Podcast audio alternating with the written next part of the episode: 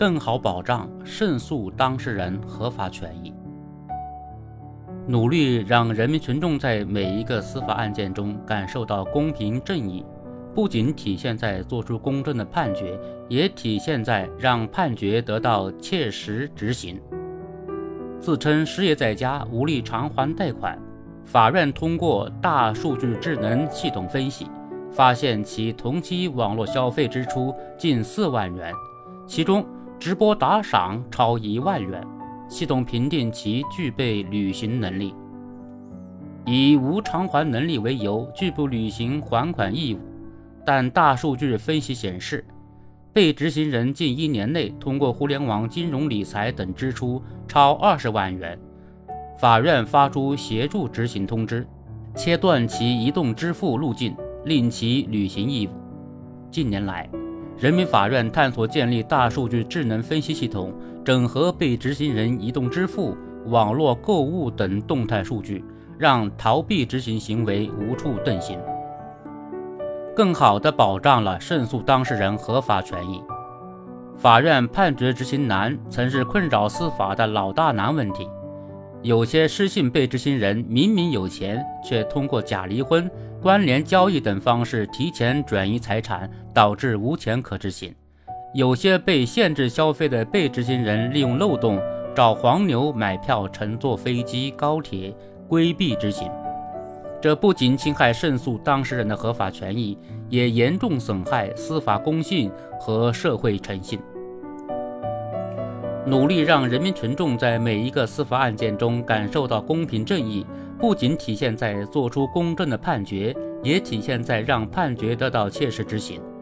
面对人民群众的期待，人民法院持续推进执行信息化建设，提升执行规范化水平，不断深化执行体制机制改革，执行工作取得明显成效。数据显示，二零二二年全国法院执结九百一十七万多件执行案件，执行到位金额首次突破两万亿元。有力保障了经济社会发展和群众合法权益。执行难主要难在查物找人，需要加强社会信用体系建设。切实解决执行难，需进一步提升执行工作能力，尤其是执行查控能力。二零一九年，中央全面依法治国委员会印发关于加强综合治理、从源头切实解决执行难问题的意见。要求强化执行难源头治理制度建设，建立覆盖全社会的信用交易、出资置产、缴费纳税、违法犯罪等方面信息的信用体系。目前，我国已建成以最高法总对总为主、以地方法院点对点为辅的网络查控系统。该系统已于公安部、自然资源部等十六家单位和。自然资源部等十六家单位和三千九百家银行业金融机构联网，基本实现对被执行人主要财产形式和相关信息的有效覆盖，极大提升了执行效率，实现了执行查控方式的根本变革。在着力解决被执行人难找、被执行财产难查问题的基础上，深入开展一处失信、处处受限的联合信用惩戒。